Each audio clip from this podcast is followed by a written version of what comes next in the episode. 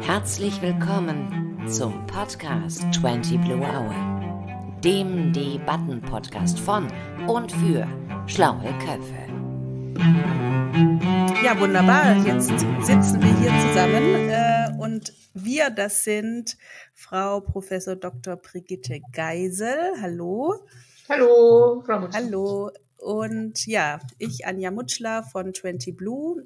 Es ist Freitag, der 1. Oktober um 14.05 Uhr, eine ja, knappe Woche nach der Bundestagswahl. Das Thema dieses 20 Blue Hour Podcasts heute ist Zukunft der Demokratie. Nicht ganz unbedacht ausgewählt zu diesem Zeitpunkt, gebe ich zu. Und ich freue mich unglaublich, jetzt heute mit Ihnen zu sprechen, äh, Frau Geisel. Sie sind Professorin ähm, an der Goethe-Universität in Frankfurt für Politikwissenschaft und politische Soziologie und leiten eine Forschungsstelle ähm, demokratische Innovation, sind da auch europaweit in einem Netzwerk äh, organisiert, haben da etwas gegründet. Das Thema demokratische Innovation finde ich ähm, als Politikwissenschaftlerin, die ich selber bin, natürlich extrem spannend vor dem Hintergrund einer Bundestagswahl. Keine Sorge, äh, liebe Hörerinnen und Hörer, wir werden jetzt nicht noch zum hunderttausendsten Mal die Bundestagswahlergebnisse durchkauen. Trotzdem, äh, Frau Geisel, als ja, Professorin, die mit dem Blickpunkt an demokratischer Innovation äh, auf so eine Wahl blickt, wie stellt sich das Ergebnis für Sie dar? Was ging Ihnen da Sonntagabend 18 Uhr durch den Kopf? Ähm, ja, erstmal vielen Dank, Frau Mutschler, für die Einladung. Das ist toll, dass Sie das Thema aufgreifen, Zukunft der Demokratie. Also nicht immer nur darüber zu reden, was ist, sondern auch, wie könnte eigentlich Demokratie sich weiterentwickeln, finde ich ein tolles Thema. Also vielen mhm. herzlichen Dank, dass Sie das aufgreifen und dass Sie mich auch eingeladen haben. Ja, gerne. Ähm, was ging mir durch den Kopf? Es ist etwas passiert, was ich schon ganz lange erwarte, dass wir auch auf Bundesebene eine Dreierkoalition oder mindestens äh, mhm. brauchen, dass die Zeit der Zweierkoalition vorbei ist, dass auch die Zeit der Volksparteien vorbei mhm. ist, dass wir immer wieder immer neue Parteien auch haben werden und äh, dass sozusagen das Verhältnis zwischen großen und kleinen Parteien sich auch immer weiter ändert. Also das sind alles Dinge, die erwarte ich schon lange und man kann sie auch schon auf der Landesebene sehen, dass die passieren. Ähm, und nun ist es auch auf der Bundesebene passiert. Also das ging mir eigentlich im Wesentlichen durch den Kopf. Und ich glaube, es ist auch ein Zeichen, dass die Menschen was Neues wollen. Wurde ja auch intensiv diskutiert mhm. auf allen Kanälen. Mhm. Da kann ich mich nur anschließen. Ich glaube, das zeigt das wirklich. Was mir nach wie vor Sorgen macht, sind natürlich die Nichtwähler. Wir haben mhm. 25 Prozent Nichtwähler. Äh, das ist ungefähr so viel wie die größte Partei, also ja. die Partei, die die meisten Stimmen bekommen hat. Ähm, ja das muss einem schon zu denken geben. Gut. Aber vielleicht. Ja, ja, da haben wir ja nachher vielleicht auch ein paar Ideen von Ihnen im Gepäck, wie sich diese Zahl wieder mhm. etwas verringern ließe. Denn ähm, ich finde, dieser, es ist ja eine etwas seltsame Angelegenheit zu sagen, du musst wählen. Ja? Also das äh, ist, ist vom Anspruch des Staates an den Bürger ja so nicht formulierbar. Ähm, als Bürgerin, als Bürger muss ich erstmal gar nichts. Ich habe jetzt auch nicht die mhm. Verpflichtung in meiner Wahrnehmung, ähm, dass ich mich täglich dafür engagieren muss. Zumindest ist es das, was uns in der Demokratie ähm, und da bin ich vielleicht auch noch, äh, ja, müsste man noch mal zurückgucken, ob das auch ein Phänomen deutscher Demokratie ist. Stichwort preußische Obrigkeitsgläubigkeit, keine Ahnung, ähm, bin ich doch auch von vielen Menschen umgeben, die das gar nicht so sehr wollen, sich zu engagieren, wo der Akt des Wählens üblicherweise auch der höchste demokratische Akt ist, den sie alle vier Jahre oder je nachdem, wann sie wofür wählen, ist und danach war's das. Ähm, würden Sie sagen, damit Demokratie eine Zukunft hat, müsste man diese Ansicht ändern, dass wir als Bürgerinnen und Bürger uns auch als Akteure verstehen, als aktive Einflussgeber und Taktgeber, ähm, mhm. damit die repräsentative Demokratie wieder repräsentativ wird. Mhm. Definitiv. Also ich glaube, es ist sehr wichtig, dass die Menschen wieder das Gefühl bekommen, dass die Demokratie ihre Demokratie ist, dass sie also mhm. Owner und Author sind, also Autoren mhm. und, äh, und Macher der Demokratie sind, äh, damit das Gefühl verschwinde, da oben ja, das ist ja das, was viele, mhm. was wir in Umfragen auch immer wieder sehen, ja, die da oben machen, was sie wollen. Noch eine Frage oder noch, noch etwas zu der Idee, muss denn jeder wählen? Naja, die Parteien haben ja klassischerweise aus, von der Idee der repräsentativen Demokratie den Anspruch oder die Aufgabe, gesellschaftliche Gruppen zu repräsentieren, also das mhm. Sprachrohr zu sein, gesellschaftlicher Gruppen und deren Interesse zu repräsentieren. Das funktioniert natürlich schon lange nicht mehr, weil, weil diese Großgruppen einfach nicht mehr existieren. Die SPD kann nicht mehr die Gruppe der Arbeiter repräsentieren, weil es diese Gruppe der Arbeiter nicht mehr gibt, beispielsweise. Mhm. Es ist aber dann ein Problem, weil Demokratie, wie wir sie heute kennen, repräsentative Demokratie, ist über Parteien organisiert.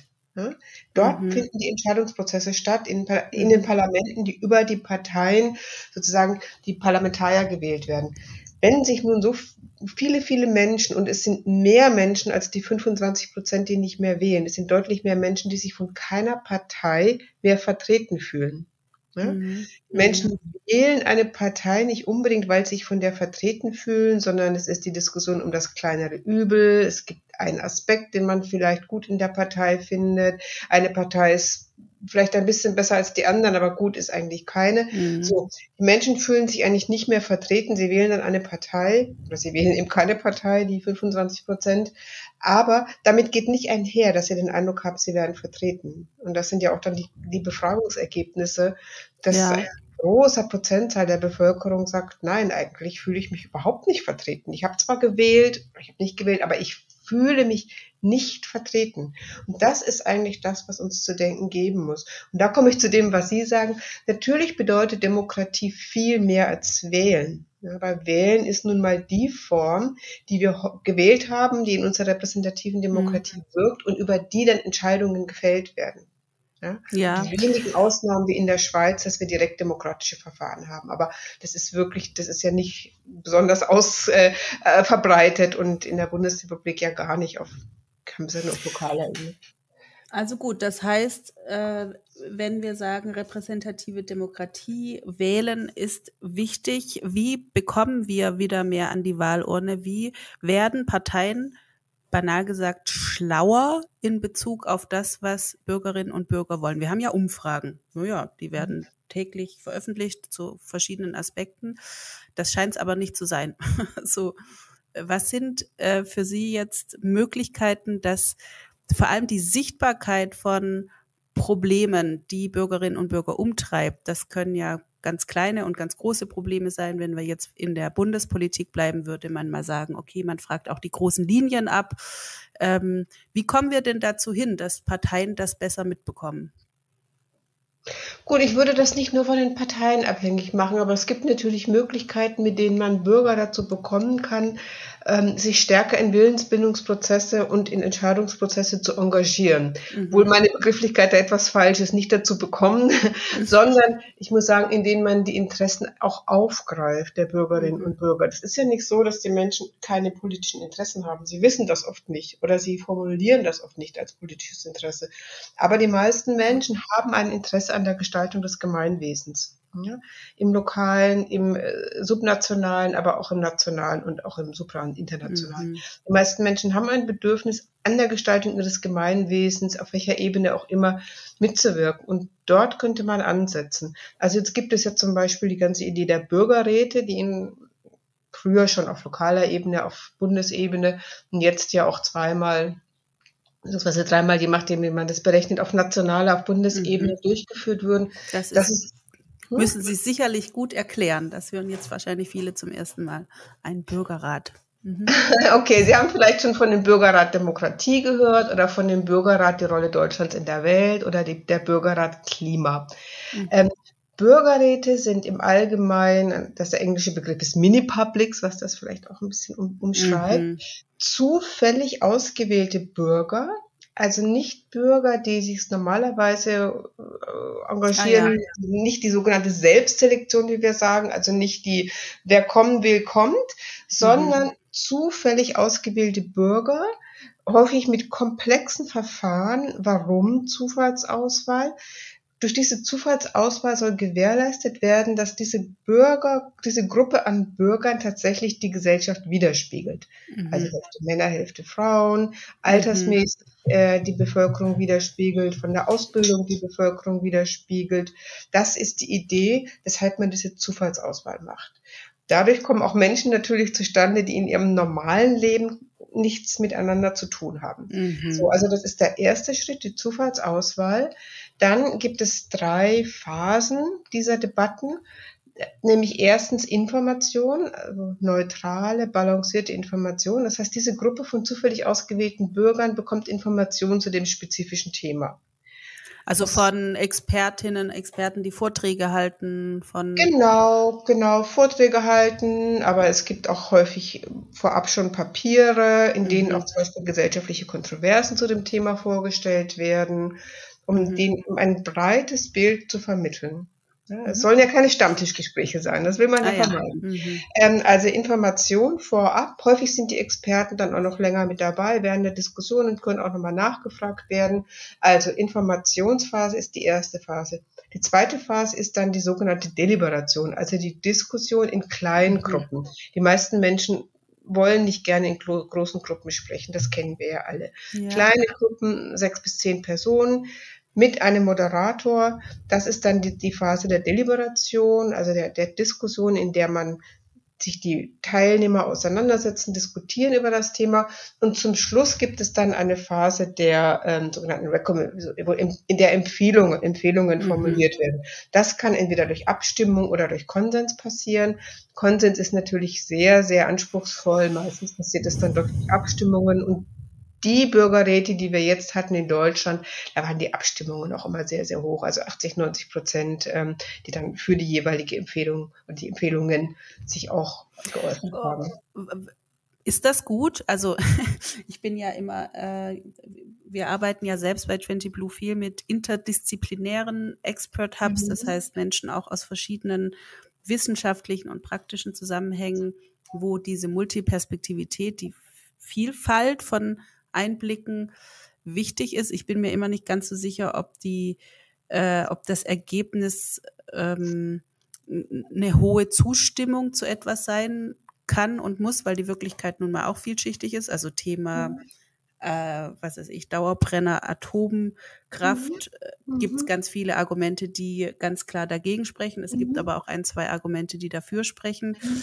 Ist das gut, wenn alle sich einigen oder ist es eher ein Zeichen dafür, dass man sich nicht gerne streitet, schon gar nicht, wenn man nicht beruflich zum Streiten verpflichtet ist wie Politiker?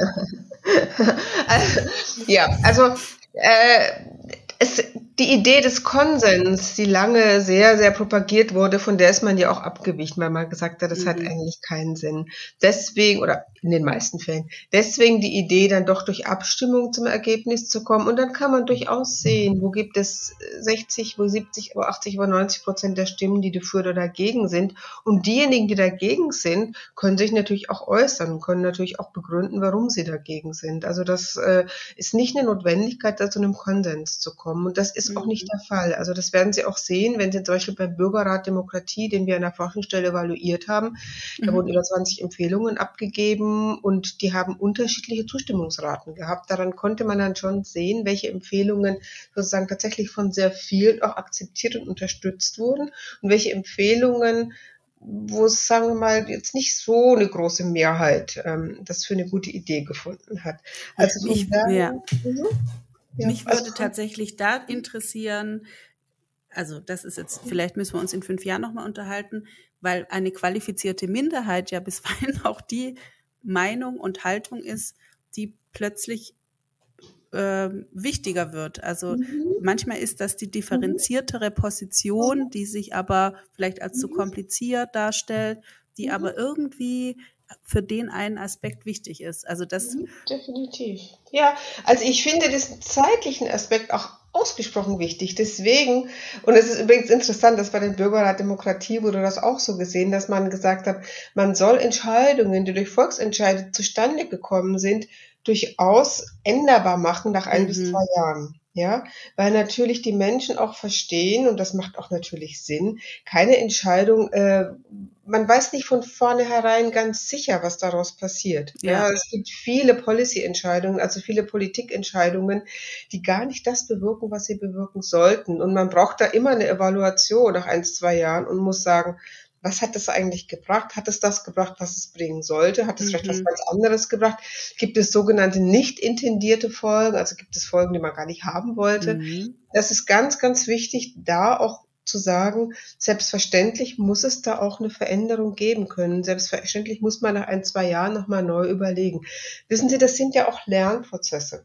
Mhm. Ähm, das Lernprozesse, durch die äh, läuft jeder, jeder Mensch. Ja, also wir fällen eine Entscheidung, dann sagen wir, war vielleicht doch nicht die richtige Entscheidung, weil wir es erlebt haben, weil wir nach ein, zwei Jahren sagen, muss es vielleicht doch anders machen oder wir haben neue Informationen bekommen. Ähm, und das muss auch, auch in einer Demokratie eine Möglichkeit sein. Aber man kann vieles auch nicht von vornherein dann auch, man kann vieles erkennen, aber nicht alles erkennen von vornherein. Deswegen diese Möglichkeit der Veränderung, ja.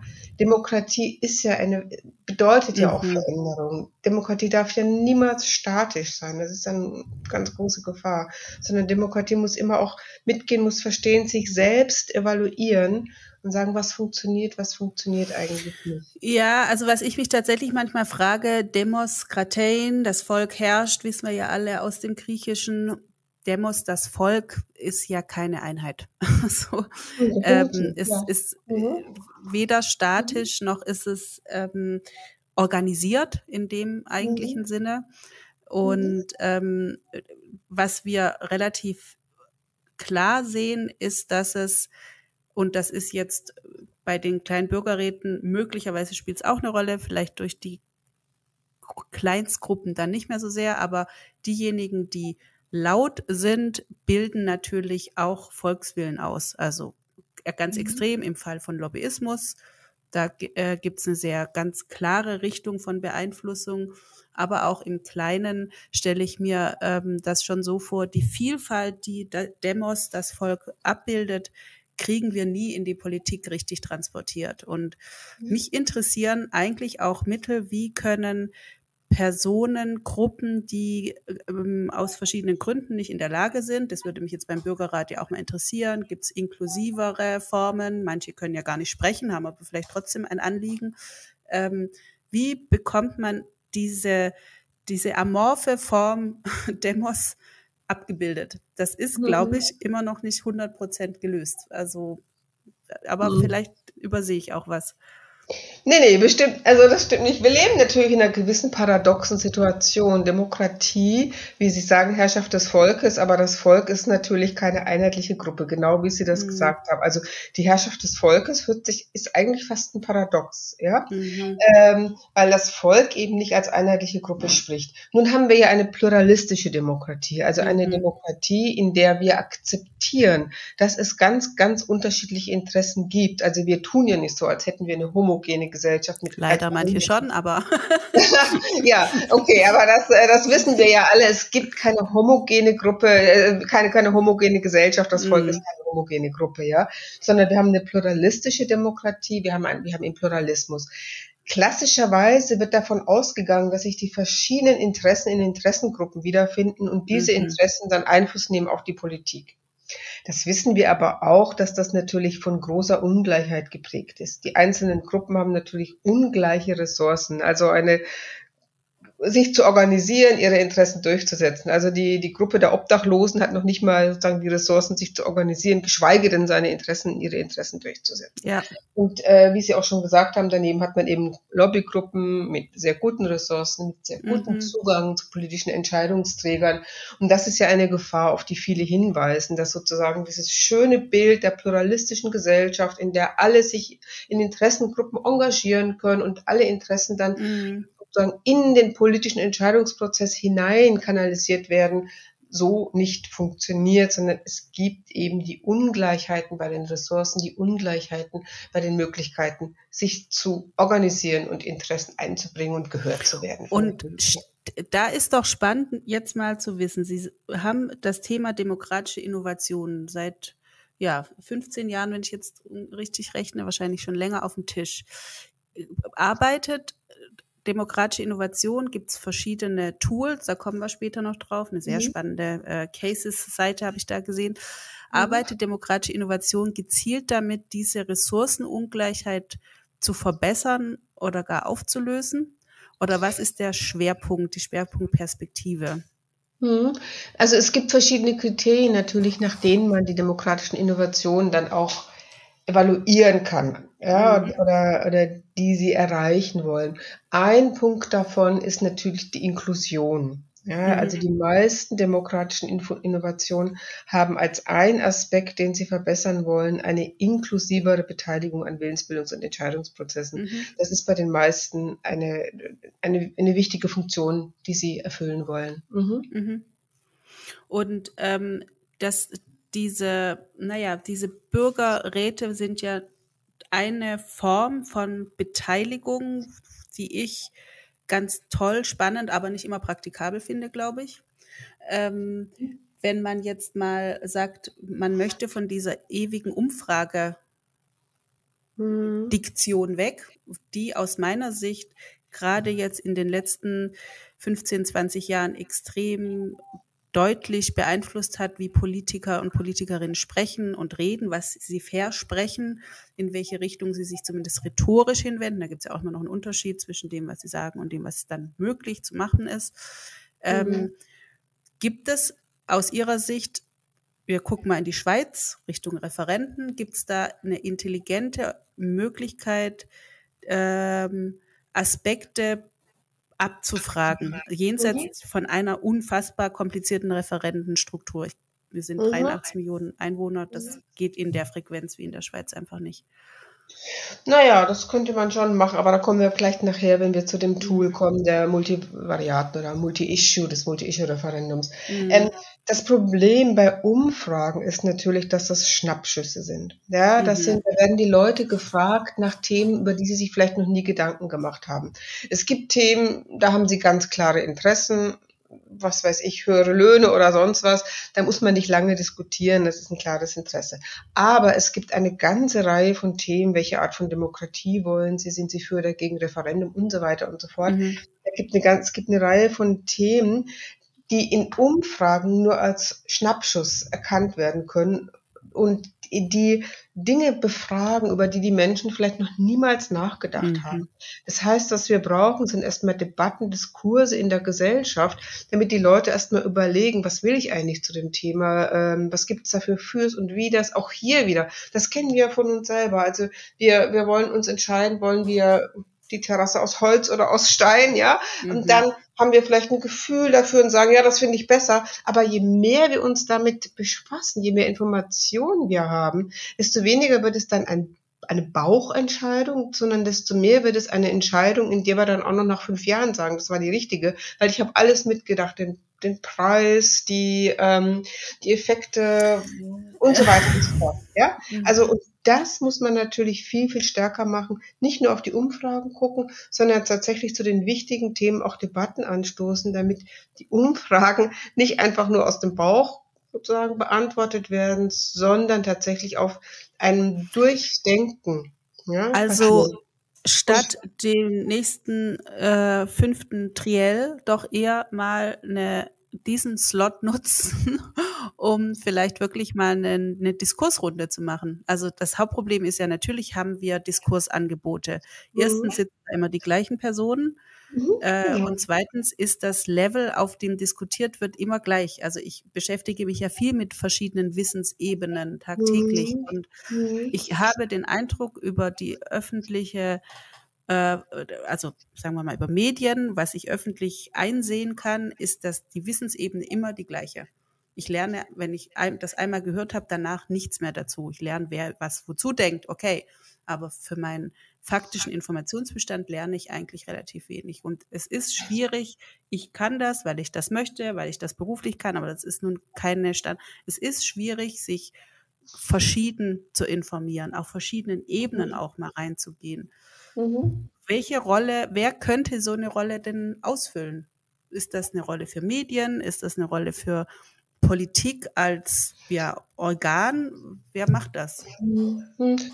Ich würde von verschiedenen Seiten daran gehen. Also Medien spielen natürlich eine Rolle, aber auch Bildungsorganisationen, mhm. Bildungsinstitutionen von Schule bis Universität können dabei eine Rolle spielen. Zivilgesellschaft kann eine Rolle spielen. Ich bin aber immer dafür, diese Art von Deliberation dann auch zu verknüpfen mit mehr Entscheidungsmöglichkeiten. Mhm. Die Bürger müssen auch die Möglichkeit haben, dann, wenn sie etwas durchdacht haben, mit zu entscheiden, was damit passiert. Weil sonst, natürlich kann man sich über vieles Gedanken machen und über vieles durchdenken, aber wenn es dann nicht eingeht in die Möglichkeit, auch bei Entscheidungsprozessen mitzuwirken, dann geht das irgendwie ins Leere. Und wir wissen zum Beispiel, dass in Ländern, in denen über Europä also über EU-Verträge, über EU-Neuentscheidungen ähm, oder über EU-Beitritt überhaupt erstmal von der Bevölkerung abgestimmt wird, sind, sind die Menschen einfach besser informiert. Mhm. Ja, das ist ganz logisch. Ich informiere mich natürlich mehr, wenn ich weiß, ich kann, darf darüber entscheiden.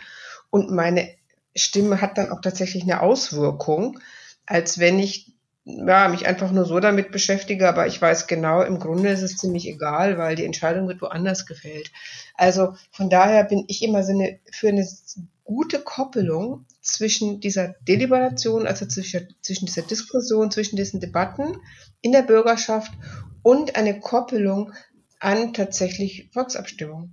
Das ist äh, eine sehr gute Idee, weil ich äh, eine, ja, einen Vorbehalt, den ich durchaus mhm. habe, ist, wenn Menschen ähm, nur aus dieser einen Perspektive der persönlichen Betroffenheit miteinander sprechen, mhm. dann sehen wir vor allem auch verschiedene Meinungen und Lebenswirklichkeiten. Das ist gut, aber um eine komplexere Entscheidung zu treffen, ist es aus meiner Sicht nicht ausreichend. Da braucht es gerade für das Durchdringen von Sachfragen, wer kann das Lieferkettengesetz beurteilen beispielsweise. Äh, mhm. Ich kann es als mhm. Verbraucher, Verbraucherin beurteilen, aber mhm. da fehlt dann doch der Logistikexperte, der China-Experte und so weiter. Mhm. Ähm, mhm. also das, mhm. das gefällt mir gut, das so zu kombinieren. Es gibt eine Idee, die mir ein, ein Freund vor vielen Jahren erzählt hat und da ich es mir so lange gemerkt habe, ist sie offensichtlich nicht schlecht. Der meinte, ich würde so gerne bei meiner Steuererklärung auch mit angeben, wohin meine Steuern fließen. Ich fände das wirklich gut. Und wenn es nur die Hälfte ist, die ich mitbestimmen dürfte.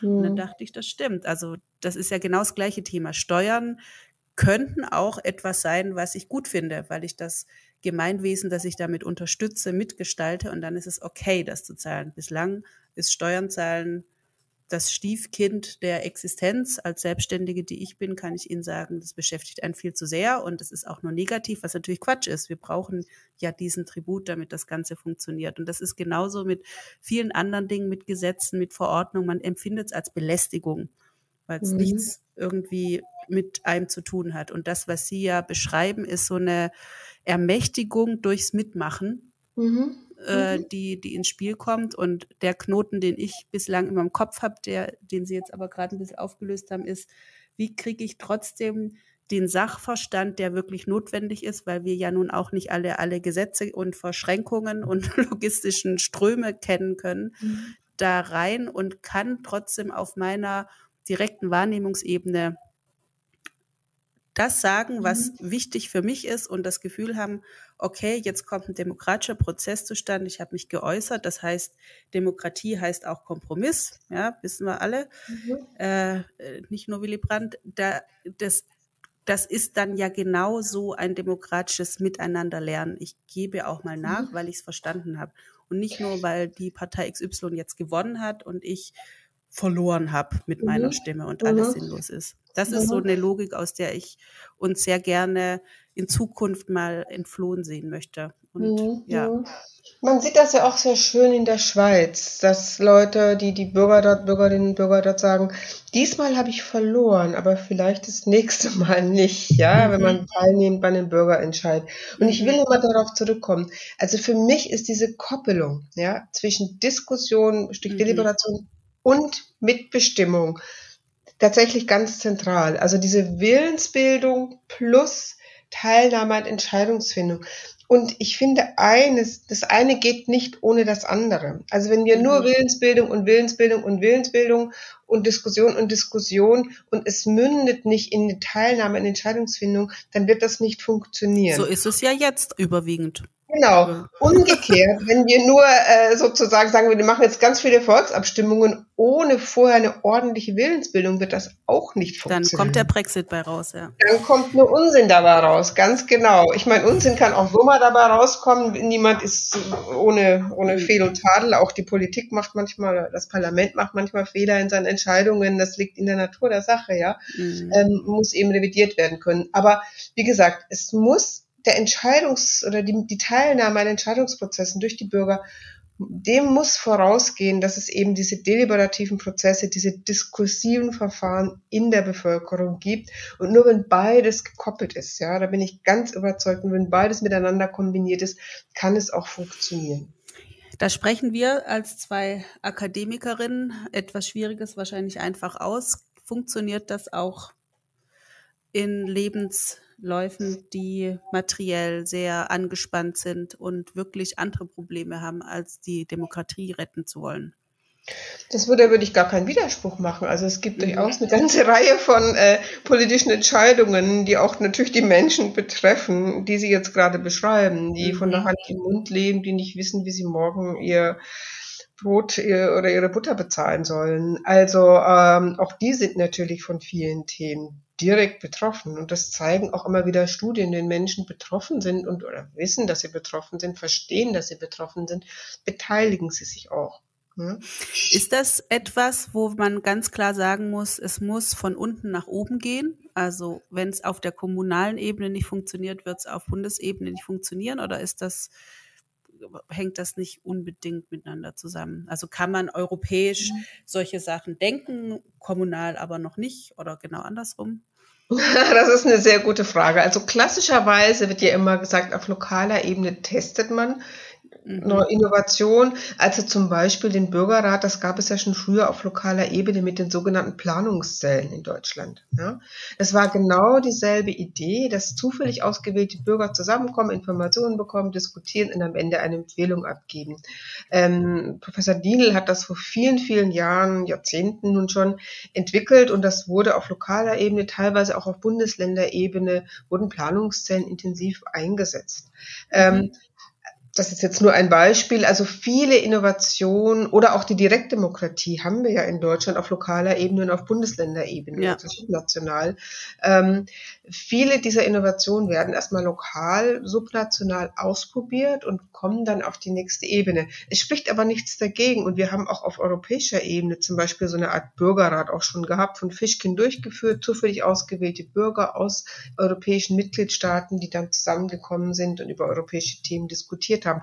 Das, das geht natürlich auch. Also man kann es von, von allen Seiten natürlich angehen. Klassischerweise, wie gesagt, haben wir mehr Erfahrungen mit der lokalen Ebene, mit den Innovationen, als mit den anderen Ebenen. Mhm. Sie haben ähm, auch in dem europäischen Netzwerk Democratic Innovations super spannende Cases aus Europa, wobei Europa mhm. auch Kiew heißen kann in dem Falle. Gegründet haben Sie es mit einer, habe ich das jetzt richtig gesehen, finnischen Kollegin? Mhm. Das, Kollegen, ja. finnischen Kollegen, Kollegen, genau, vor über zehn Jahren nur. Mm, mm, ja. Wollen Sie das mal für uns alle mit Ihrem Sachverstand einschätzen? Wie weit oder was können, was kann Deutschland von anderen europäischen Ländern lernen und wo können kleine Formate in ähm, irgendwie den Anfang von etwas bilden, da gucke ich jetzt natürlich in Richtung Ukraine vor allem auch, ähm, in Umgebungen, die vielleicht demokratisch problematisch sind. Mhm. Wir können eine ganze Menge lernen von anderen Ländern. Ich fange mal an mit Irland. Das mhm. ist ja schon auch viel durch die Medien gegangen. Also der irische Prozess der Beteiligung von Bürgern bei der Reform der Verfassung.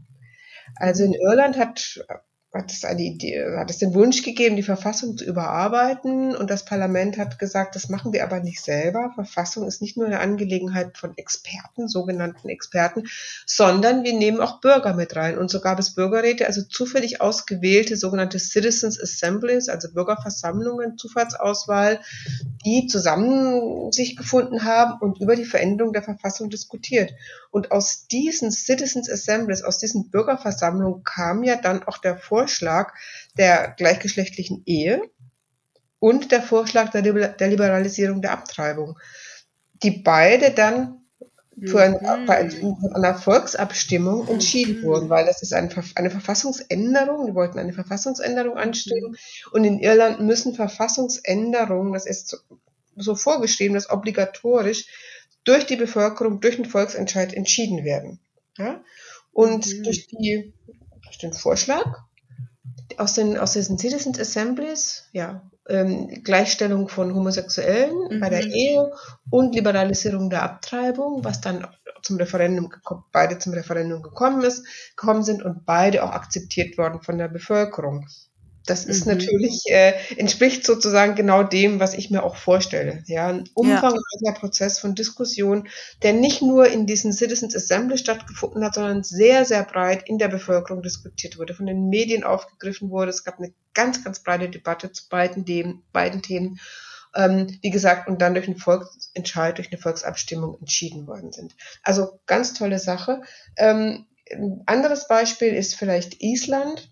Mhm auch eine neue, also eine Verfassungsreform überlegt wurde. Und da gab es ein ganz komplexes Verfahren, also mit Bürgerversammlungen, mit Online-Plattformen, äh, mit sehr, sehr ähm, mit verschiedenen Stufen, ja, also auf verschiedenen Stufen. Sammeln von Informationen, Sammeln von Interessen, Sammeln von Kommentaren über online, sogenannte iterative Prozesse, mehrmals äh, durchlaufende Prozesse mhm. mit Ideen suchen, in den Ideen bündeln, durch zufällig ausgewählte Bürger. Aber es gab dann auch eine, eine, eine, ein, ein Forum, eine Gruppe, die von der Bürgerschaft gewählt worden war, ohne Politiker. Das waren dann sozusagen Menschen, die sich einfach zur Wahl gestellt haben, aber nicht an Parteien gebunden waren, die dann ein, eine, eine über diese Vorschläge dann diskutiert haben, die aus der Bürgerschaft gekommen sind für die neue Verfassung. Also sehr schönes, komplexes Verfahren. Das ist leider im Nichts geendet, weil das nächste Parlament ähm, gesagt hat, schön, dass ihr so viel diskutiert habt, aber jetzt machen wir, was wir wollen. Okay, anderes Problem, aber es ist natürlich interessant. Mhm. Ähm, mhm. und es gibt auch in Ländern wie in Polen zum Beispiel, das erwartet man ja gar nicht, aber mhm. es gibt auch in Ländern wie in Polen unheimlich interessante Innovationen.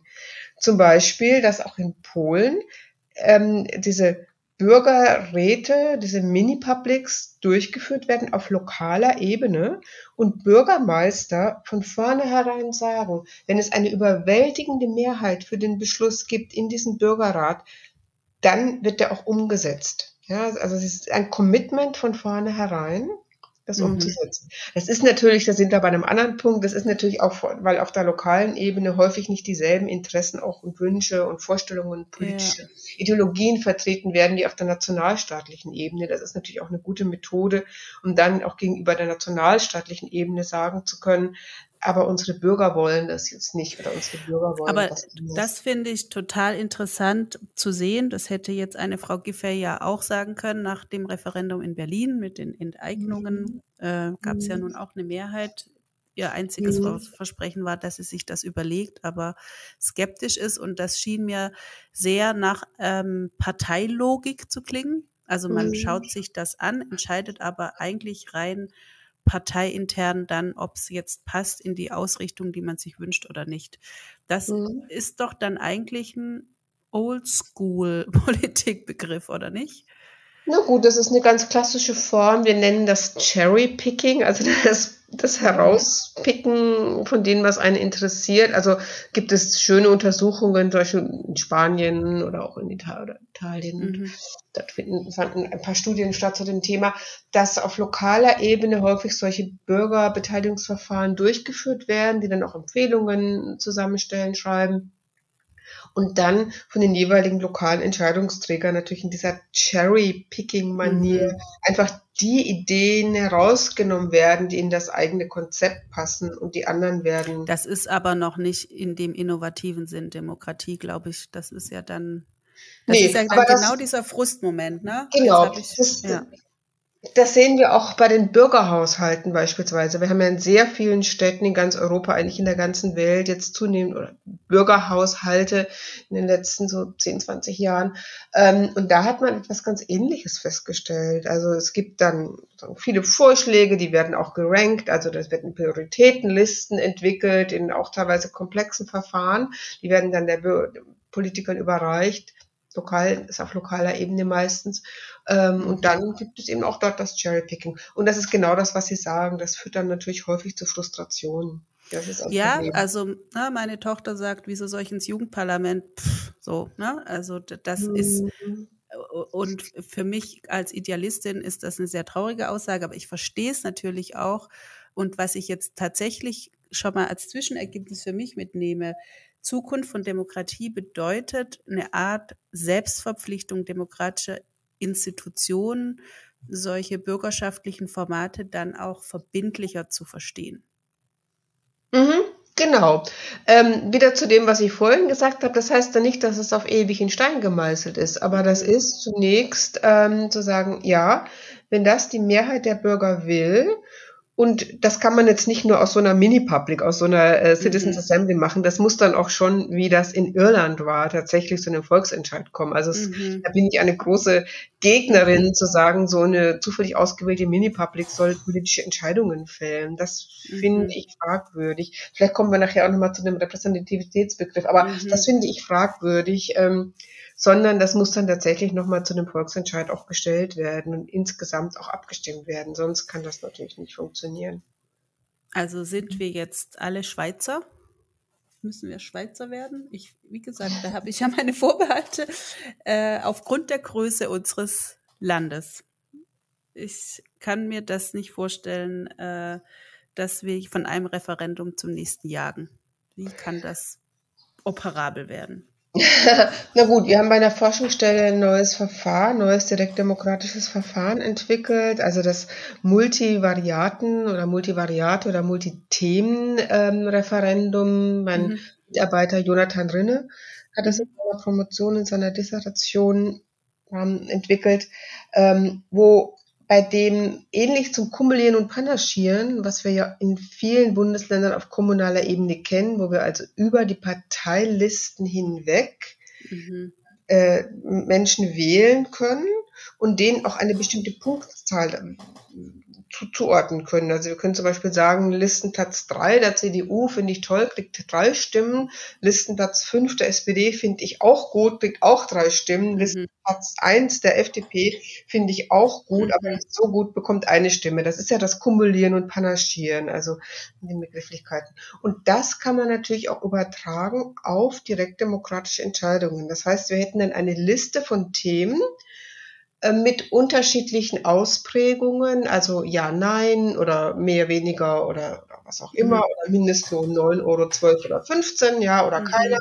Ähm, und wir könnten eine Liste haben von, sagen wir, 10, 20 dieser Themen. Die Menschen bekommen beispielsweise 20 Stimmen und können die dann verteilen. Da können Sie zum Beispiel sagen, Mindestlohn finde ich super wichtig, 15 Euro, kriegt von mir drei Stimmen. Mhm. finde ich wichtig, kriegt von mir auch drei Stimmen. Atomkraft ist mir egal, kriegt null Stimmen, interessiert mich schlichtweg nicht. Ähm, Digitalisierung ist mir auch wichtig, aber nicht so wichtig, kriegt eine Stimme. Und so könnte man dann ein ganz interessantes Ranking, ja, also eine Prioritätensetzung herausfinden, die weit über das hinausgeht, was wir heute haben, nämlich einfach nur Ja oder Nein zu Themen. Ja. ja. Ob man die nun richtig findet oder wichtig oder nicht, ähm, ist egal, sondern ist eben ein Thema, über das man abstimmen darf und fertig. So, mit dieser Art ja. Mhm. Nein, nein, bitte. Also mit dieser Art der, der Multithemen, des Multithemenreferendums könnte man eben tatsächlich feststellen, was ist den Bürgern eigentlich wichtig und man könnte durch diese Möglichkeit, verschiedene Stimmen für, zu verschiedenen Themen zu vergeben, ähm, tatsächlich so eine Art von, jeder Bürger könnte sein eigenes Wahlprogramm sozusagen zusammenstellen, Regierungsprogramm zusammenstellen und man könnte am Ende erkennen, wo liegen hier eigentlich die Gewichtungen, wo liegen die Prioritäten, in welche Richtung muss man gehen. Das ist natürlich aus meiner Sicht erheblich besser als diese ganz einzelnen Abfragen, ja, nein, zu zehn verschiedenen Fragen. Ja? Es wäre auf jeden Fall spannend zu sehen, was Parteien daraus machen. Ähm, mhm. Ich denke schon, wenn ich mir anhöre, wie sie sprechen, dass für Parteien so eine Demokratieform, die sehr viel mehr Interaktion zwischen den Wahlen auch bedeutet, sehr viel mehr Feedback, glaube ich, schon zu Änderungen führt. Denn mhm. ähm, es, ja, was ich sehe, man hat es an jetzt vielen Stellen auch im Wahlkampf sehen können, dass es eine Parteilogik gibt und eine Rhetorik, wo man versucht, mhm. die dann zu verarbeiten. Das mhm. glaube ich schon, dass das was ist, was dann nochmal mhm. angegangen würde. Also wenn so ein Ergebnis kommt, dann stürzen mhm. sich da ja auch alle drauf und mhm. versuchen.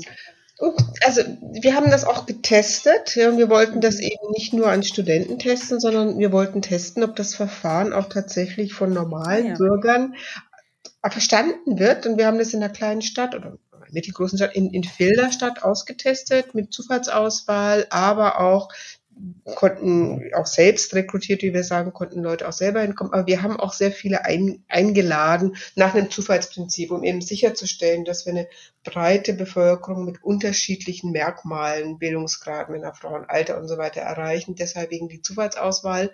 Wir haben das ausgetestet, äh, waren über 900 Leute, die teilgenommen haben mhm. und es hat fantastisch funktioniert.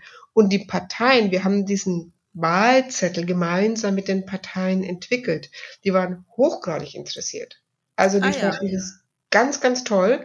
Ähm, die waren unheimlich bereit, da mitzumachen. Wir haben uns mehrere Male getroffen. Das hat für die viel Zeit gekostet, für uns auch. Aber mhm. ähm, die waren sehr, sehr interessiert dieses Verfahren durchzuführen und wollen es jetzt auch noch ein zweites Mal durchführen, weil natürlich auch für die Parteien selber, die spüren ja auch selber, dass sie in einem gewissen Dilemma sind. Und auch das Problem, das Politiker ja heute haben, dass die ja in der Wertschätzung der Bevölkerung quasi unter Gebrauchswagenverkäufer genau, sind, sag ich ja. mal, ja. Mhm. Ähm, das ist natürlich auch von Seiten der Politiker kein so besonders schönes äh, Gefühl. Ja, also auch von der Seite gibt es ja den Wunsch, etwas anders zu machen, wieder mehr Akzeptanz, mehr Legitimität. Um dann auch repräsentativer wieder zu wirken, ne? Also die genau. repräsentative Funktion auch anders wahrzunehmen. Mhm. Mhm, also Repräsentativität, das haben wir, haben Sie ja vorhin auch schon angesprochen, kann man ja auf unterschiedliche Weise definieren. Also einmal Repräsentativität durch Wahlen. Ich bin gewählt, mhm. Bevölkerung zu repräsentieren. Oder was wir nennen die deskriptive Repräsentativität, das heißt quasi das Abbild der Bevölkerung. Das ist das, was wir ja in den zufällig ausgewählten Bürgerrechte ja, ja. haben, die dann tatsächlich die Bevölkerung abbilden, Männer, Frauen, wie ich vorhin gesagt habe, ähm, Alter, Bildung, ja, was wir im Bundestag nicht haben. Und die Debatte, ob der Bundestag die Bevölkerung abbilden soll oder nicht, das ist natürlich eine unheimlich interessante Debatte. Sie sind ja vorhin auch darauf eingegangen, mhm. zu sagen, kann eigentlich ein Mann eine Frau repräsentieren oder umgekehrt? Kann jemand mit Universitätsabschluss jemanden repräsentieren, der nur einen Hauptschulabschluss hat, was heißt, mhm. einen Hauptschulabschluss hat, ähm, kann jemand, der 20 ist, jemanden repräsentieren, der 60 ist, kann jemand, der 70 ist, jemanden repräsentieren, der 20 ist. Mhm. Ähm, man kann natürlich sagen, die Repräsentanten müssen repräsentieren, was im Wahlprogramm steht. Ja, das ist die einfachste Variante. Dann steht im Wahlprogramm Beispiel für die Arbeiter, dann muss der Repräsentant kein Arbeiter sein, um das umzusetzen, ne, was im Wahlprogramm steht, zum Beispiel.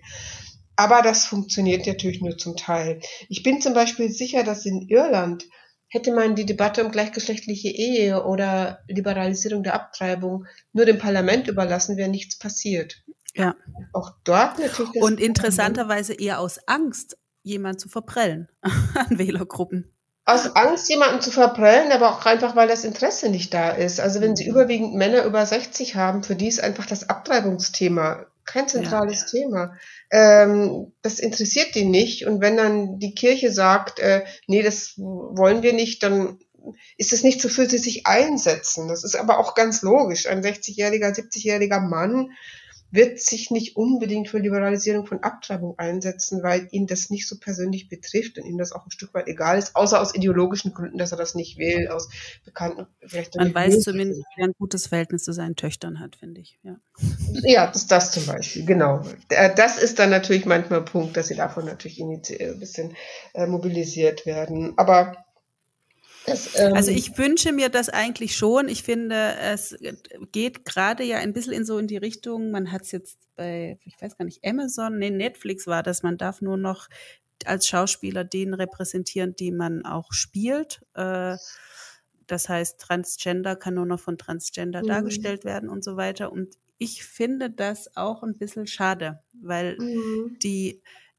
also jetzt es geht auch um Einfühlen, auf, um mhm. Einfühlungsvermögen, das wir haben und das ich zumindest gerne Politikerinnen und Politikern unterstellen möchte, wenn sie sich viel unterhalten im Wahlkreis. Das wäre ja, ja das, wofür ich sie beauftragt habe. Und ja. das mhm. ist das, wo es aus meiner Sicht in der ähm, ja, Identitätspolitik überschießt gerade mhm. und es ist ja auch eine Aufgeregtheit drin, über die kann man ja in ganz vielen mhm. Themen sprechen, mhm. ähm, äh, mhm. bisweilen dazu führt, dass, dass man ganz viele kleine Gruppen, die mit Gewehren aufeinander schießen, mit Wortgewehren hat, anstatt ähm, eine, eine mhm. Verständigung über Gemeinsamkeiten. Also ich weiß nicht, wo das hinführen kann. Deswegen mhm. finde ich das Prinzip der Repräsentativität an sich gut glaube aber auch, dass es, also für mich ist vor allem der Haken, es ist eine Repräsentativität dem Volk gegenüber und nicht dem Parteikorpus gegenüber. Und da ist mhm. aus meiner Sicht gerade so eine kleine Fehlstelle oder liege ich falsch? Mhm. Nee, ich bin mir jetzt nicht sicher, ob ich es richtig verstanden habe, aber vielleicht nochmal zu dem Punkt der Repräsentativität. Also das ist ja die sozusagen der, der, theoretische Ausgang oder die theoretische Grundlage mhm. der repräsentativen Demokratie. Ja, es gibt mhm. Parteien, es gibt Parteiprogramme, es gibt Wahlprogramme und an denen orientieren sich die Wähler und suchen dann die Partei aus, die am ehesten ihre Interessen vertritt.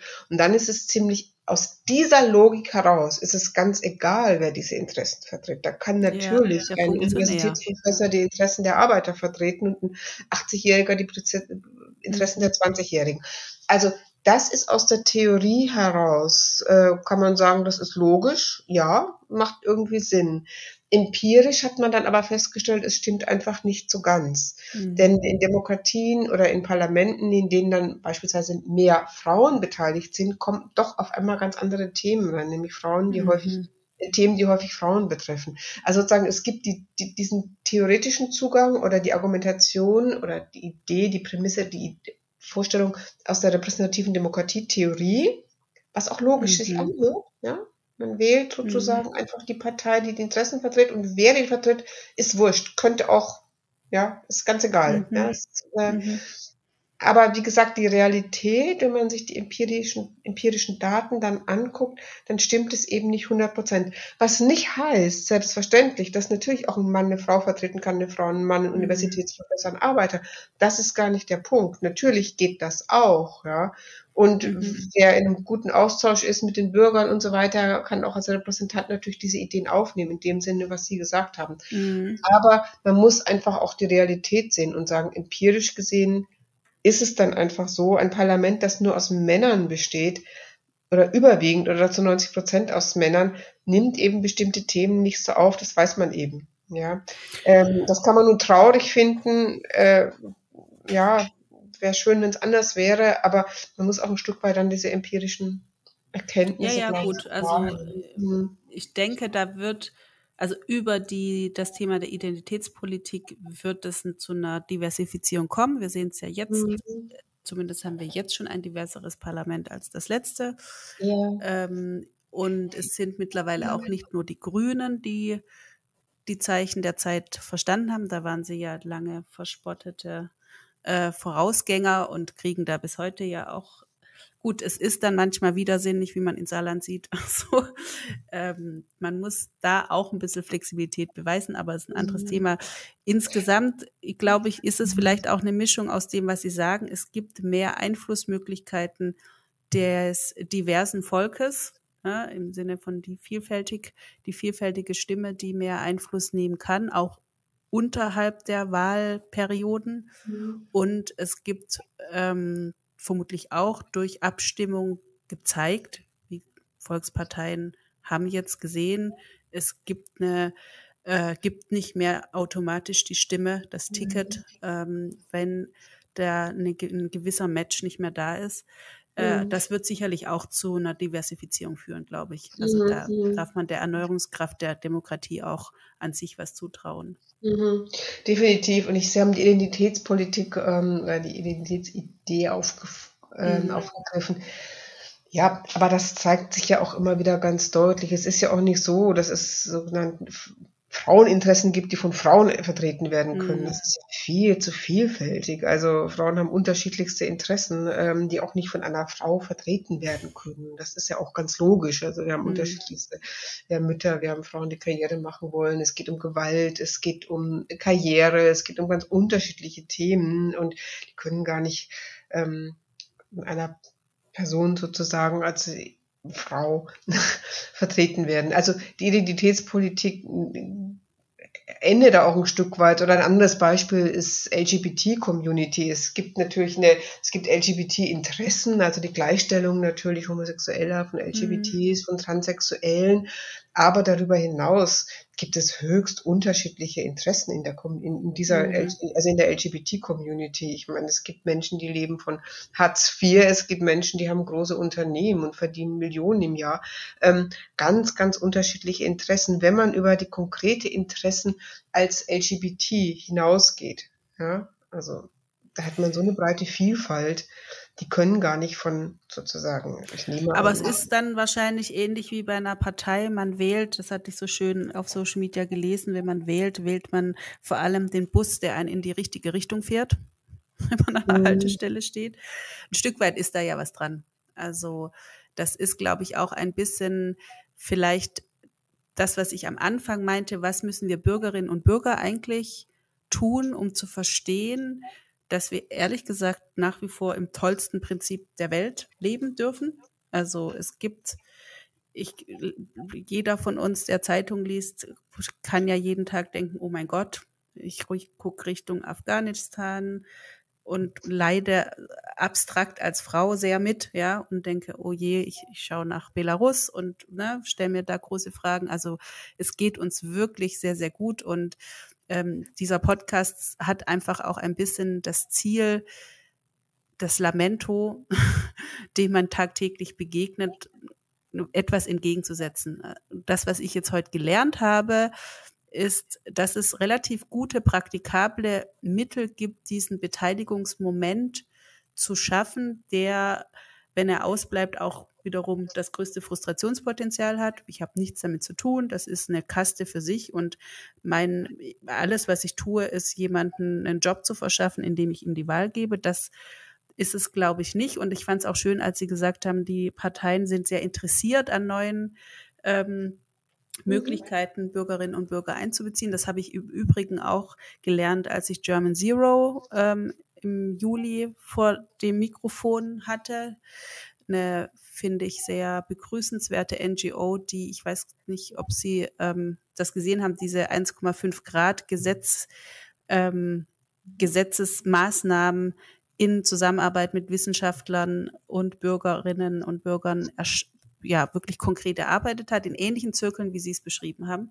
Mhm. Ähm, das heißt, und dort auch äh, bei der Politik im Grunde offene Türen eingerannt hat, weil diese komplexen Abstimmungsprozesse zwischen Fachleuten und den Interessen ähm, von uns Bürgerinnen und Bürgern, das ist ja auch sehr zeitaufwendig, kostet sehr viel Energie, aber das Ergebnis ist am Ende sehr haltbar, mhm. das, äh, mhm. weil die Akzeptanz extrem hoch ist. Und dafür mhm. lohnt es sich, glaube ich, schon, jetzt auch mal mhm. darüber nachzudenken, aktiv. Und ich habe die Hoffnung, dass es weil der Änderungsbedarf doch sehr deutlich geworden ist. Es wurde nicht nur eine Partei, sondern es wird im Grunde wurde für mich persönlich auch so ein bisschen ein Prinzip abgewählt. Es gibt ein bis zwei große und die bestimmen dann, mit wem man zusammengeht. Das ist vorbei. Es ist jetzt mhm. im, in der Koalition selber wird ein fortwährender ähm, Abstimmungsprozess laufen. Mhm. Von mhm. Tag eins an. Das wird nicht aufhören. Und das wird hoffentlich aus meiner Sicht zu einer lebendigeren Debattenkultur äh, führen. Denn ähm, ich hatte den Eindruck, es war auch eine Wahl, in der mehr Menschen für als gegen etwas gestimmt haben, was ich gut fand. Mhm. Mhm. Mhm. Ähm, vielleicht greife ich nochmal was auf, was Sie gerade gesagt haben. Also es ist ja auch so, dass beispielsweise Herr Schäuble sehr, sehr stark die Bürgerräte unterstützt. Also er war mhm. ja auch eingeladen bei dem Bürgerrat Demokratie, bei der, bei der letzten, ähm, bei der Übergabe dann der mhm. Vorschläge und er fand das eine super Idee und er hat ja dann auch initiiert und im Ältestenrat wurde das ja auch aufgenommen, dass sozusagen aus der ähm, aus dem Parlament heraus selber ein Bürgerrat initiiert wird. Und mhm. das war ja dann der Bürgerrat die Rolle Deutschlands in der Welt. Also es gibt durchaus eine ganze Reihe von Politikern, die sich dafür auch sehr engagiert einsetzen. Noch eine Sache zu den schnellen und den langsamen Entscheidungen. Ich finde das immer ein bisschen amüsant zu sagen, wir müssen schnell entscheiden. Schnell ist besser. Nein, schnell ist überhaupt nicht besser. Ich meine, man mhm. sieht an Stuttgart 21, was schnelle Entscheidungen äh, am Ende für ein Chaos anrichten mhm. können. Mhm. Am Ende mhm unendlich teuer sind und unendlich lange dauern, nur weil man am Anfang kein ordentliches Bürgerbeteiligungsverfahren gemacht hat. Das würde zum Beispiel so in der Schweiz nicht funktionieren. Da hat man die sogenannten Vernehmlassungsverfahren, schreckliches Wort, aber gut, die Idee dahinter ist trotzdem gut. Das heißt, es werden, bevor große Infrastrukturmaßnahmen durchgeführt werden, tatsächlich alle Interessengruppen, alle Beteiligten an den Tisch gesetzt und man diskutiert, weil man natürlich verhindern will, dass hinterher alles gestoppt wird durch einen Volksentscheid. Ja. ja. Und das ja. führt eben zu einer größeren Konsensbildung, Bildung und das dauert, ja, das dauert aber die Zeit, die man in die Willensbildung und in die Entscheidungsfindung gesteckt hat, die spart man am Ende bei der Umsetzung. Ja, dann also, hat man eben nicht die vielen Proteste. Richtig. Das also, ist tatsächlich, also selbst auf der äh, anderen Ebene, auf der meine tägliche Arbeit stattfindet, äh, wo wir auch Wissen in Entscheidungen hineintragen, ist es, merke ich auch, besonders wichtig, den Prozess vorher lang und ausführlich zu gestalten. Worum geht es hier eigentlich? Was sind eure Interessen?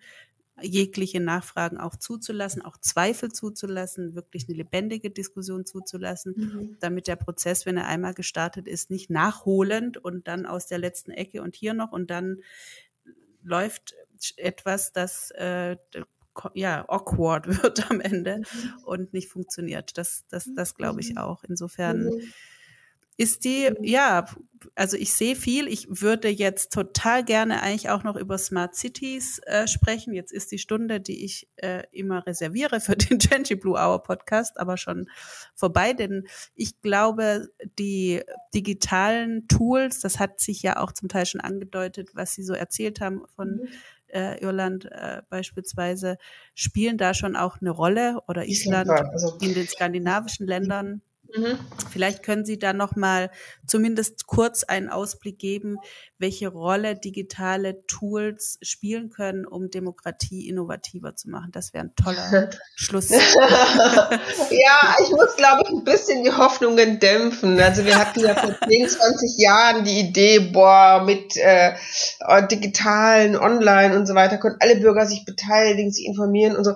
Nee, so einfach ist es natürlich nicht. Also mhm. ähm, das Digitale ist jetzt überhaupt keine Garantie dafür, dass das Demokratie ganz ganz wunderbar funktioniert. Mhm. Ähm, es gibt ein paar Beispiele. In Estland zum Beispiel gab es einen sogenannten Deliberation Day, also einen Tag, an dem mit, mit einem langen Vorlauf auch, mhm. ähm, online zu verschiedenen Fragen gab, vier Themenkomplexe diskutiert werden konnte, Kommentare abgegeben wurden, die dann gebündelt wurden und auch als Empfehlung dann weitergegeben wurden. Also es gibt verschiedene Versuche, bei denen man versucht über Online-Verfahren, die natürlich eine breite Bevölkerung auch erreichen und eine zunehmend breite Bevölkerung, weil es den Digital, den sogenannten Digital Divide nicht mehr so gibt, also auch die Älteren. Mhm also müssen sich ja mittlerweile auch mit digitalen Themen. Ja, befassen. wobei Estland oder Dänemark, die haben auch sehr viel investiert. Das, Natürlich. Äh, Estland ist dann Estland kann man ja auch online wählen und so weiter. Ja. Estland ist ja wirklich eine, ist ein Vorreiter. Deswegen fand ich das auch so interessant, dass sie einen Deliberation Day haben, mit mhm. der rein online stattgefunden hat. Also ich meine, in anderen Ländern haben wir keinen Deliberation Day, keinen Tag, an dem dann tatsächlich über bestimmte Themen mal überall, also in allen Universitäten, Schulen, Medien und so weiter diskutiert wird. Äh, das, das haben wir nicht. Ja, mhm. von daher ist mhm. das auch toll und das ist natürlich auch mit einer Online, mit Online-Tools ganz gut machbar. Aber zurück zu Ihrer Frage. Ich muss es, glaube ich, ich muss es ein bisschen die Euphorie einschränken. Also das Digitale gibt es ein neuer Kanal, dann ist ein neues mhm. Tool, das ist wie damals der Buchdruck, ja, gibt mhm. neue Möglichkeiten, aber das wird nicht automatisch und sofort zu einer Demokratisierung der Bevölkerung beitragen, sondern das kann genutzt werden als ein Kanal, ja, aber das ist kein Automatismus. Ja, ja, ich verstehe. Mhm. Es ist ein tatsächlich, wie das Wort Tool auch schon sagt, ein Werkzeug, mhm. aber die genau. Prozesse genau. drumherum äh, sind entscheidend. Und tatsächlich bei Digitalisierung mhm. ist die Befähigung, das Tool zu nutzen, auch mhm. das A und O. Wobei mhm. einem das bei manchen Wahlzetteln ja auch so geht. Mhm. eine, eine Schulung. Ja, ja, aber es bringt natürlich was Neues, das haben Sie, da haben Sie recht. Mhm. Also ich glaube tatsächlich, ähm, Demokratie, ja, die Zukunft der Demokratie, die können wir ja uns ansehen. Es geht in, ich glaube schon in der Richtung, die wird nicht ohne Rückschläge bleiben, aber was ich so höre, es sind schon praktikable Methoden da, die mhm. Erprobt sind, die vielleicht weiter ähm, ja noch genutzt werden müssen. Und tatsächlich habe ich auch so ein bisschen die Hoffnung, dass jetzt nach so einer langen Phase, in der eine Partei ähm, in eine Richtung marschiert ist, jetzt andere Akteure kommen, das bedeutet in der Regel Erneuerung. Und äh, ich bin sehr dankbar, heute so viel gelernt zu haben. Jetzt schaue ich da persönlich auch optimistischer und äh, etwas tatkräftiger auf das Thema Bürgerbeteiligung, äh, weil ich mir selber, ich hatte auch gehofft, dass wir eine Wahlbeteiligung von 80 Prozent beispielsweise bekommen. Ich sitze ja hier in Sachsen, da weint man immer ein bisschen mehr äh, an so einem Wahlabend seit äh, 2015, 16. Äh, mhm. Und insofern, wo ich ja auch weiß, dass diese Wahlergebnisse, die wir hier jetzt in, in Ostdeutschland sehen, auch genau aus dieser Frustration heraus entstehen, liegt mir dieses Thema besonders am Herzen. Wie mhm. bekommen wir, wie verschaffen wir Menschen Gehör? Das ist äh, mhm. für mich eigentlich das Aller, Allerwichtigste, um Demokratie als die beste Regierungsform unter allen Wählbaren nach wie vor mhm. äh, ja, so mhm. attraktiv mhm. zu halten und die Attraktivität mhm. zu erhöhen. Mhm. Vielleicht noch ein letztes Wort, aber ich, natürlich ist Bürgerbeteiligung eine gute Sache, aber ich möchte nochmal die andere Seite sagen, nämlich, dass natürlich alle demokratischen Entscheidungen auch eingeschränkt sind durch demokratische Grundrechte. Das ist ja auch eine mhm. häufige Angst, dass man sagt, oh Gott, wenn die Bürger abstimmen können, was stimmen die denn? Ah, wollen wir die Todesstrafe oder so? Ja, das ist natürlich von ja. vornherein. Ähm, es kann, weder kann die Meinungsfreiheit noch die Assoziationsfreiheit noch die Pressefreiheit abgeschafft werden mhm. durch einen Bürgerentscheid. Da muss das Grundgesetz über allem stehen. Ja, mhm. die demokratischen Grundrechte müssen immer gewährt sein, sodass diese Ängste auch gar keinen Platz haben, dass man sagt, nein, es können nur über Themen abgestimmt werden im Rahmen ja, dieser demokratischen Ordnung. Das ist mir nochmal ganz wichtig, das am Schluss zu sagen. Ist, äh, haben, haben Sie den Eindruck, dass das etwas ist, was die Leute umtreibt, dass es eine systemische Veränderung gibt, die stattfinden könnte, wenn mehr Bürger mitreden? Oder? Das gibt schon immer wieder auch Gegenstimmen, die sagen, oh Himmels Willen, wenn wir Volksentscheide haben, wird ja die Todesstrafe wieder eingeführt. Okay. Und da muss ich sagen, dass sowas darf gar nicht zu einem Volksentscheid kommen. Das muss mhm. vorab natürlich, äh, wird das gar nicht, äh, wird das abgelehnt. Ja, das ist nicht verfassungskonform und damit kann es gar nicht zum Volksentscheid kommen. Mhm. Also wir okay. müssen sagen, dass es, es gibt die Einschränkung durch oder es muss immer auf dem Boden sein demokratischer Grundrechte. Wir können auch nicht die Einteilung in Exekutive, Judikative und mhm. Legislative.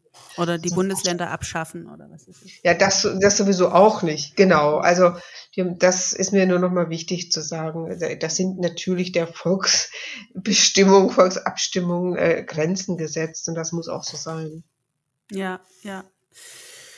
Wunderbar. Aber mit Ihnen schaue ich jetzt auf jeden Fall mutiger nach vorne. Ich danke Ihnen sehr für Ihre Zeit, Frau Geisel. Grüße. Danke sehr. Ja, danke Frankfurt und mhm. wünsche noch einen schönen Nachmittag. Danke sehr. Bis dann. Bis dann. Ja, liebe Hörerinnen und Hörer, danke fürs Zuhören. Ich freue mich sehr über Kommentare und natürlich auch über Teilen, Liken. Es würde mich auch an dieser Stelle extrem interessieren, ob jemand von euch schon Erfahrungen mit solchen ähm, Bürgerräten oder auch mal bei einem Referendum mitgemacht hat, ähm, etwas bewirkt hat. Das äh, teilt das gerne, teilt es mir gerne mit und äh, wünsche euch auch noch ein schönes Wochenende oder wann immer ihr das hört. Ich glaube, rauskommen tut's nächste Woche am Dienstag. Nee, dann, wenn ihr es hört, wünsche ich euch noch eine schöne Restwoche. Okay. Und schon ist sie vorbei und schlägt in 30 Tagen wieder. Die blaue Stunde. 20 Blue Hour gibt es überall dort, wo es gute Podcasts gibt und natürlich bei uns auf 20.blue. Also schreibt, liked, shared oder abonniert uns und bis bald.